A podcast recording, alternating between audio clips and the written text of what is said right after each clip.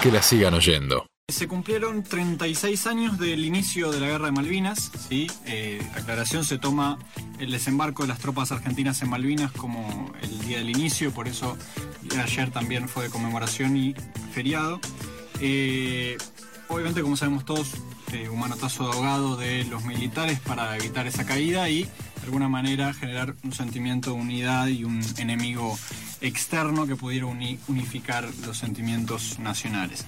Eh, breves cuestiones, duró 74 días eh, la guerra, se cobró la vida de 649 soldados argentinos y 255 británicos, y esto sin contar los suicidios posteriores. Y recordemos que durante ocho años el Estado ignoró, así como también la sociedad, lo que vamos a hablar luego, eh, a los combatientes, eh, los dejó en abandono absoluto, ¿sí? pero esto vamos a hablar después, pero fueron 454 eh, los combatientes que se quitaron la vida según los datos que dan las organizaciones de los excombatientes. para empezar con curiosidades del ámbito local, empieza la guerra, ¿sí? ¿Creen que se detuvo el fútbol local? No. Se ha detenido tan pocas veces que. no se detiene. Te, aporto otro dato. Cuando se hace el golpe de Estado, cuando se concreta el golpe de Estado en el 76, eh, la selección argentina jugaba al otro día y uno de los comunicados de la dictadura fue que el partido se iba a poder ver. Imagínate. Claro que sí.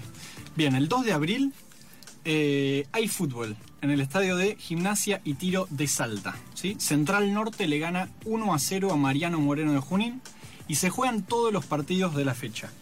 Otra cuestión importante, el 13 de abril, sí, dos semanas después, la AFA llama al torneo metropolitano del 82, Malvinas Argentinas, y una semana posterior le cambia el nombre a Soberanía Argentina en las Islas Malvinas. Como decíamos anteriormente, esta idea de generar cierto, cierta identidad patriótica o nacionalista, ¿sí? Eh, estaba muy presente también en el fútbol. El 2 de mayo, día también muy recordado de, dentro de lo que es la Guerra de Malvinas, es el hundimiento del crucero General Belgrano que deja 323 muertos. ¿sí? También hubo fútbol, River le gana 3 a 2 a Quilmes y Boca empata 1 a 1 con Estudiantes. Y en el fin de la guerra tampoco hubo ningún tipo de parate en el fútbol.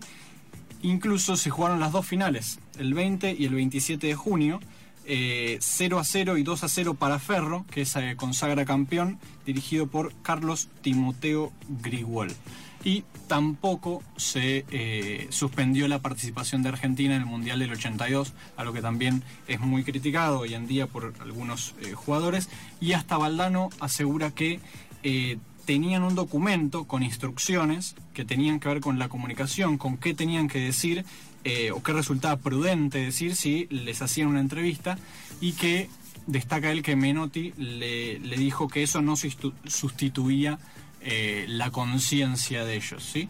De todas maneras, bueno, después cada uno juzgará o no si eh, qué hubiese hecho en esa época, digo, siendo Menotti o siendo un técnico de la selección nacional.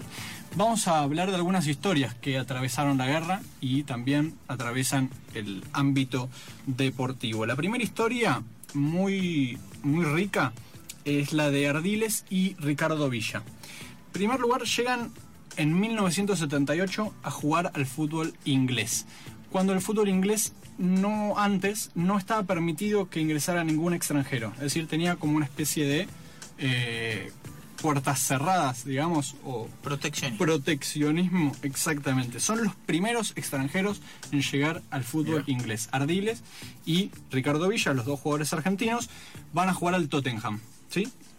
Incluso Ardiles destaca que había voces muy fuertes en contra de su llegada y que hasta se discutió en el Parlamento inglés porque lo que decían es que venían a robarle trabajo a los ingleses. ¿sí?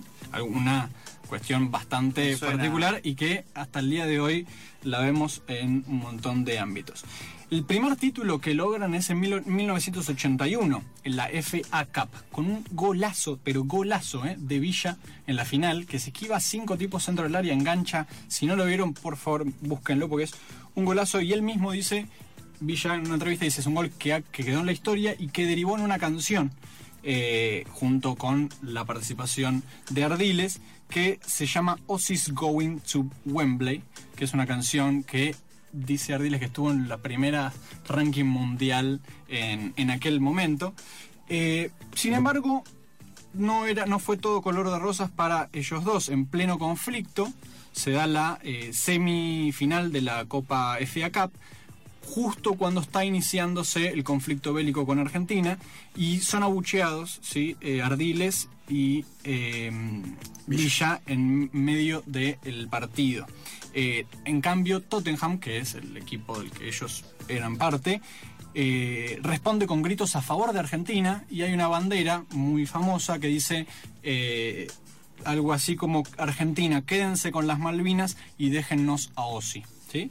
Eh, algo muy particular con también lo que se dio este ayer con Funes Mori, que es un jugador que participa en la Premier League, que hizo un comentario en las redes sobre que las Islas Malvinas son argentinas y fue eh, vapuleado Sí. por muchos este, usuarios de las redes sociales. Lo en mataron Twitter. a Funes Mori, tuvo que borrar un- el posteo en Twitter y en Instagram cerró los comentarios. Exacto. Los trolls del gobierno no. No sabemos de- si son del gobierno de Británico. Inglaterra. Eh, acá igual, ¿no? pasan a la final, pasan a la final, pero la final no la juegan ni Ardiles ni Villa. ¿Por qué? Ardiles dice que él no la quería jugar, pero igualmente él ya estaba concentrado con la selección argentina para el Mundial, entonces tampoco podía jugarla. Pero Villa dice esto. Yo no tenía muchas ganas de, de participar de una fiesta inglesa como es la FA Cup en un momento duro. No, no me hubiera sentido cómodo. Entonces este, la decisión era mantenerme al margen. Bien, eh, Villa Mantenerse al margen. se mantuvo al margen de la final, porque la FA Cup también tiene esta como si fuera la Copa Argentina, ¿sí? o la Copa del Rey en España, donde hay presencia de las autoridades del país y demás. Dice, no, no quería ser parte de una fiesta de Inglaterra. Y Ardiles, en una entrevista que da a las pocas semanas, dice en inglés, no puedo estar jugando en un país que está en guerra con mi país. En este momento estamos en guerra, pienso que es algo increíble, no lo puedo creer. ¿Qué hace Ardiles? Se va del Tottenham por esta situación, porque no quería jugar en Inglaterra, y se va a jugar al PSG. ¿sí? Eh, la historia de Ardiles también es muy trágica respecto a la, a la guerra. Eh, su primo, el primer teniente José Leónidas Ardiles, muere el primero de mayo de 1982. Eh, es un muchacho que tiene una particular historia porque todos los combatientes de Malvinas se, colgaban una medallita, porque para que los reconocieran se parecían muertos. Este chico no quiso colgarse la medallita y lo que llevaba consigo eran las cartas que le iban mandando su familia. Entonces llevaba en su bolsillo muchas, muchas cartas y en joda le decían a vos te vamos a reconocer por las cartas y efectivamente fue lo que terminó pasando. El pibe lo encontraron en medio de la nieve, ¿sí? Eh, y lo reconocieron por las cartas que, llevaba encima. Vamos a escuchar eh, a Ardiles hablando sobre el amor de su primo. primo, José Luis, fue el primer piloto que murió en, la contienda. Entonces siempre había una pequeña posibilidad, digamos, de que él no estuviera muerto. Pero después recibimos una carta de- del piloto en realidad que lo derribó a él. Una carta muy, muy linda, eh, para que nos quedara, para que básicamente mi tío nos siguiera buscando. Bien, Ardiles, entonces, eh, su primo muere en, la guerra. ¿Y qué pasa? A partir de ahí, la carrera de Ardiles se va en picada, eh, no puede recuperarse. Pas- tiene un paso por el PSG súper pobre, muy pobre su paso. Y vuelve al Tottenham, no muy convencido. en el 83, ya terminada la, guerra, eh, vuelve al Tottenham y el club le. Esto que hablaba eh, el Emo, le contrata un psicólogo particular. Pero de ninguna manera puede volver al nivel que había tenido antes. Hablemos de que Ardiles es uno de los máximos ídolos del Tottenham de la historia, eh, incluso uno de los cinco ídolos. Después fue técnico allí también eh, y demás. Hace Eh, poco estuvo eh, sí. allá con Pochettino, con Maradona. y claro, y cada vez que jugó en la cancha del, Southampton fue abuchado, fue insultado y, y demás. Vamos a la segunda historia, que es de Marcelo Rosasco, un periodista, un docente y también excombatiente, que tuvo que alistarse, o tuvo que ir a la guerra, y cuenta una historia muy particular que se da el 13 de junio del 82, el día que Argentina jugaba contra Bélgica en el Mundial. en medio de un ataque, los estaban atacando, en medio de un ataque cuenta esta historia. En medio de un fuego cruzado y encontramos una radio que seguramente eh, habían conseguido los chicos que, que vivían en esa trinchera este, en alguna casa de algún kelper. Y no me preguntes cómo, pero eh, tocando cablecitos, orientándola para un lado o para el otro, mientras este, de fondo se escuchaban los bombardeos, muchos de los cuales caían cerca de nuestra posición. Eh, enganchamos a Muñoz, relatando una parte de Argentina-Bélgica y, en un momento determinado, bueno, el gol de Bélgica. Y recuerdo la situación que empezamos a putear entre nosotros, empezamos a, maldecir ese, ese momento, decir, bueno, puta madre, este, qué mala suerte. Imagínense estar en medio de un ataque, en una guerra, digo, que está en, juego tu propia vida, y los tipos se preocupan por, una, por encontrar una radio, enfocarla a tal o cual lugar a escuchar el partido, y lo, más eh, destacado es que se ponen mal y, dicen qué mala suerte, no porque estamos en una guerra, sino porque nos mete un gol Bélgica. Ese partido lo termina perdiendo Argentina eh, en el Mundial 82, que después queda fuera en octavos de final, si, no recuerdo mal, a manos de Brasil. Este, y la tercera historia que tenemos respecto a Malvinas y lo que es el deporte y también el medio, eh, o los medios, es la de Juan Carlos Morales, que era un periodista de la época, que era comentarista eh, de los partidos y llega una orden del gobierno militar de que no puede nombrar a Inglaterra. ¿sí? Inglaterra no puede ser nombrado. Que haga lo que fuera, pero Inglaterra no puede ser nombrado. ¿Qué hace entonces? Esto. Busqué eh, mil sinónimos para no nombrar nunca a Inglaterra. Eh, avanza los rivales de Alemania, tiro de esquina a favor de los rivales de España, cualquier cosa. La pelota llega a Gilton y el público está silbando la actitud del adversario de Alemania de jugar hacia atrás la pelota. Que es casi el árbitro cobra a favor del equipo que está jugando en ataque en esta situación. El jugador Rick, cuando hay una falta y el árbitro entiende que corresponde tiro libre en perjuicio de Alemania. Los alemanes inventaron el fútbol total.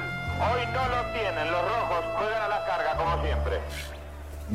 Bien, eh, como veíamos recién, el tipo tuvo que encontrar cualquier artimaña posible para no nombrar a Inglaterra. Hablaba de eh, el contrario a Alemania, del rival de este, lo otro. Eh, un poco también el reflejo de las locuras y de las medidas irracionales de, la época también de no poder nombrar a un país porque era aquel que ellos mismos habían elegido como enemigo para eh, tratar de salvar su situación. Lo más complicado de todo esto, lo destacan todos ellos y también Omar de Felipe, fue la vuelta. La vuelta de la guerra para los que pudieron volver, porque muchos no pudieron volver. eh, fue muy distinta de lo que fue la ida. La ida parecía algo futbolero, de toda la gente saliendo a los balcones, alentándolos con las banderas, ¿sí? Como... Y la vuelta también fue un poco futbolera, porque fue, bueno, perdieron, escondámonos, ¿sí? De alguna manera es como que no hay un espejo para la derrota, de- nadie se quiere ver reflejado en esa derrota. Eh, fueron chicos que si bien algunos los consideran héroes o no héroes, fueron pibes que fueron víctimas, ¿sí? Y que los mandaron a morir, que no sabían ni manejar un arma. Tenían 18, 19 años y la mayoría, eh, digamos, no pudieron superar ese trauma por el resto de sus vidas. Incluso cuentan muchos que a la vuelta, cuando querían conseguir trabajo, tenían que mentir y tenían que decir que no habían ido a la guerra, porque si decían que habían ido a la guerra, no les querían dar el trabajo. Ese, ese nivel de estigmatización hubo hacia quienes eh, fueron enviados a, a morir eh, a las Malvinas. ¿sí? De alguna manera la sociedad miró para otro lado, eh, fueron ocho años hasta que el Estado tomó de alguna medida para poder generar un tipo de pensión, ¿sí? Para ellos que estaban, muchos también se, suicidaron por, cuestiones económicas, eh, porque justamente no podían encontrar trabajo, porque no podían superar los traumas de la guerra. Eh, y eh, un dato muy interesante tiene que ver con la tasa de suicidios. En la Argentina, según datos del Ministerio de Salud del, del 2004, la tasa anual de suicidios es de 8,2 casos cada 100.000 habitantes. ¿sí? Considerando que existieron 14.000 sobrevivientes del conflicto bélico, eh, y que eh, aproximadamente 450 personas se suicidaron, la tasa de suicidios es de 108,7 cada 100.000 habitantes dentro de lo que son los excombatientes de Malvinas, es decir, 14 veces más de lo que es la tasa, digamos, normal, si se quiere, común de lo que es el país. Así que bueno, unas historias que atravesaron la guerra de Malvinas, que fue sin dudas otra de las eh, partes negras de nuestro país y que seguramente tiene mucho más para enseñarnos de lo que ha hecho durante todo este tiempo. Déjame agregarte una cosa. Omar de Felipe, Luis Escobedo, Javier Dolard, Héctor Rebasti, Juan Colombo, Gustavo de Luca, Héctor Cuseli, Sergio Pantano, Raúl Correa, Julio Vázquez, Claudio Petrucci, Edgardo Esteban, Raúl Prada son los 13 futbolistas soldados que combatieron en Malvinas. Que la sigan oyendo. Que la sigan oyendo.